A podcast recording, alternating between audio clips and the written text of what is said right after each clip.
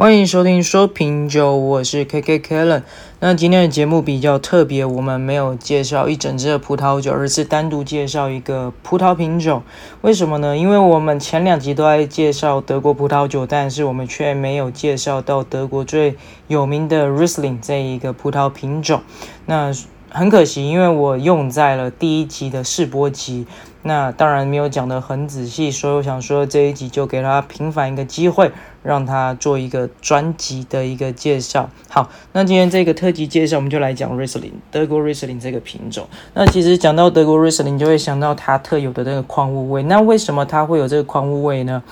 啊、呃，主要就是因为它来自于它的土壤啊，因为它的。尤其是德国，它它的特殊的土壤组成嘛，像是会有一些石英石英岩啊、石灰岩含铁这一种。那这些矿物质呢，它透过葡萄树的根系吸收并转化成葡萄酒的风味物质，所以给予了这个 Riesling 特别的独特的这个矿物矿味的这个特征。那德国酿酒酿酒师呢，通常为了要保护和突出这个天然的这个 Riesling 这个。这个自然的这个味道呢，它通常会用一个低温发酵，或是用一个不使用过多的新的橡木桶来凸显这个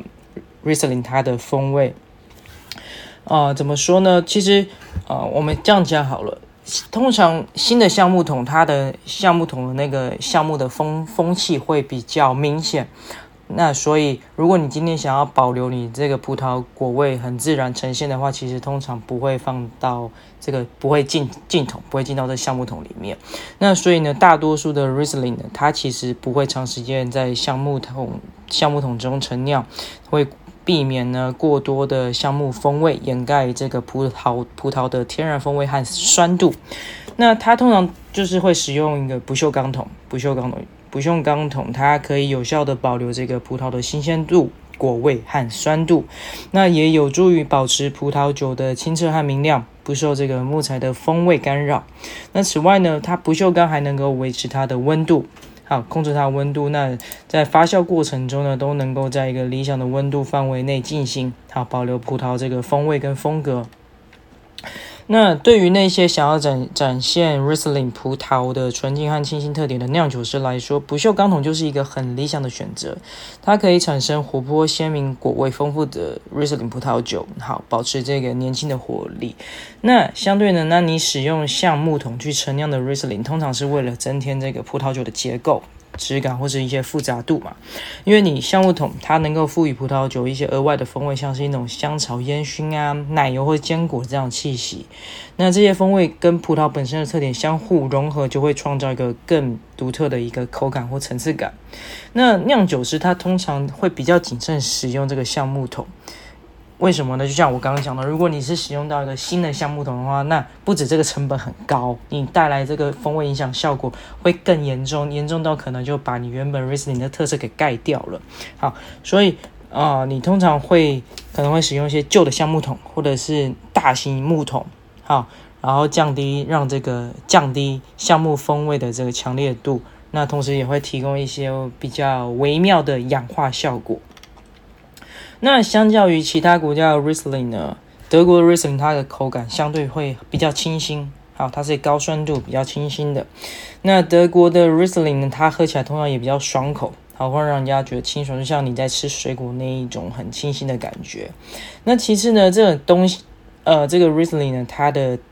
特点也会比较多样化，好，你可以吃到不同的味道，像是有柠檬啊、青苹果、桃子这种水果的风味。哦，那当然会带有一些矿物或是花香的味道。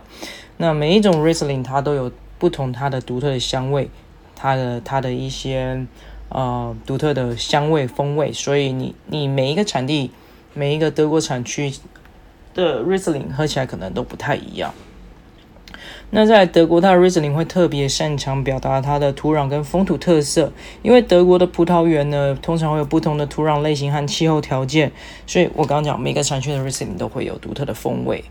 那酿酒酿酒师他们在酿造这个德国 Riesling 的时候，也会非常的讲究，通常是采用一个传统的方式去做酿造，他会轻轻的压榨着葡萄，然后冷静的进行发酵。然后再让这个葡萄酒长时间的陈年，让它保持一个纯净和丰富的风味。那这样做可能也是让它的酒可以更好喝。呃，其实不是每一种。葡萄都适合陈年，我们大概在之前某一集的节目有讲过嘛，是你好的葡萄才适合陈年。那德国的 Riesling 就是还蛮适合拿来陈年，因为它有高酸度跟一个很好的结构表现，所以它经得住时间的考验。那陈年后呢，你会展现出一些更复杂、更丰富的一些风味。那有些顶级的 Riesling 它甚至可以陈年到好几十年。所以总体来说呢，德国的 Riesling 它会因为它的高酸度、跟一些清新的口感，还有多样化的风味，跟一个土壤的表达力上呢，所以它会相较于其他国家的 Riesling 来讲，它会更有名。道理是这样，所以不管你是喜欢一些比较呃酒体比较清新，然后或者是你喜欢一些 dry，就是不要太甜，然后或者是有具有陈年潜力，譬如说呃，我们可以放到比较甜，做一些。Spätlese、Auslese 这种比较高的甜度等级，或者甚至到贵腐酒这一种等级的话，其实 Riesling 它都可以表现得出来，就看你怎么去做酿造，好吗？所以，如果你今天喜欢，就是你今天不知道要怎么去挑选一支甜白酒的话，我会建议你就是直接先从这个德国 Riesling 去挑选。那啊、呃，其实有一些德国 Riesling 也会很雷，像我就就喝过几支，我相信很多听众朋友。也喝过，就是一喝你一闻到的气味就是不甜美，然后汽油味又会非常重，这是我非常不喜欢的 Riesling。对，所以我在挑 Riesling 的时候，其实还是会稍微选一下，就是至少你不要让我觉得这种矿物汽油味太明显，你就然后你要让我喝到这种花香味，然后甜味会相对比较比重还是相对高一点的 Riesling，这样我会比较喜欢。好吗？好，那今天这个特别节目时间短短的，我们就是留给这个 Riesling 德国 Riesling 的品种。那希望这一集能够稍微补足我第一集这个试播集的啊试播集的内容，好吗？好，希望你们喜欢。那今天节目先到这边。那未满十八岁禁止饮酒，禁止酒驾，好吗？